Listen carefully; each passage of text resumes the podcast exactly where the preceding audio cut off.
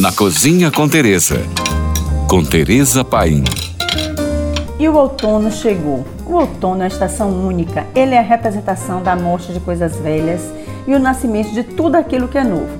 Durante o outono acontecem vários eventos únicos que muitas pessoas adoram, como o equinócio de outono, por exemplo dia que marca a mudança do verão para o outono. Além disso, essa é uma época ótima para conhecer novos lugares, fazer novas coisas e para aprender a cozinhar coisas diferentes. E falando em cozinhar, esse é o tema principal do nosso podcast de hoje. Vou dar aqui dicas de receitas únicas que vão transformar o seu outono. Paella. Você pode fazer uma paella marinara só de frutos do mar com arroz e um bom caldo claro, né, gente? Caldo sempre tem que ser o melhor possível. Pode fazer paella valenciana, que além de frutos do mar leva coelho e frango, ou até mesmo uma fideuá, que substitui o arroz por um espaguete quebradinho. Vamos de moranga recheada. Tudo começou com o camarão na moranga, que é um prato típico da culinária litorânea brasileira e que nasceu na ilha de Anchieta, localizada lá em Ubatuba, São Paulo. Em 1945, a ilha que abrigava um presídio político recebeu um grupo de presos políticos japoneses. Mas hoje, de norte a sul do Brasil, cada um tem sua receita: camarão na moranga, carne seca na moranga,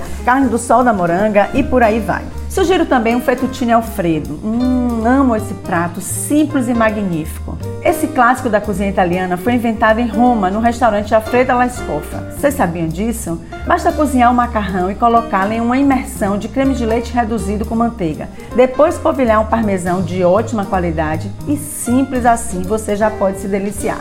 Use e abuse também dos caldos, passando pela típica receita de sopa de cebola francesa, que exige também um preparo de um legítimo caldo de carne bem substancioso. Use sua criatividade, faça pães rústicos para acompanhar ou até mesmo para colocar seu caldo dentro. Uma ótima opção é fazer torradas gratinadas com queijos mais fortes para combinar com caldo de legumes variados. Sabe aqueles pontinhas de queijo que vão ficando? Aproveita e faz torradinha com isso para acompanhar o caldo. Por hoje é só, mais dicas me siga no Instagram ou se você tem alguma pergunta, mande para nós. Fique agora com nossa deliciosa programação GFM.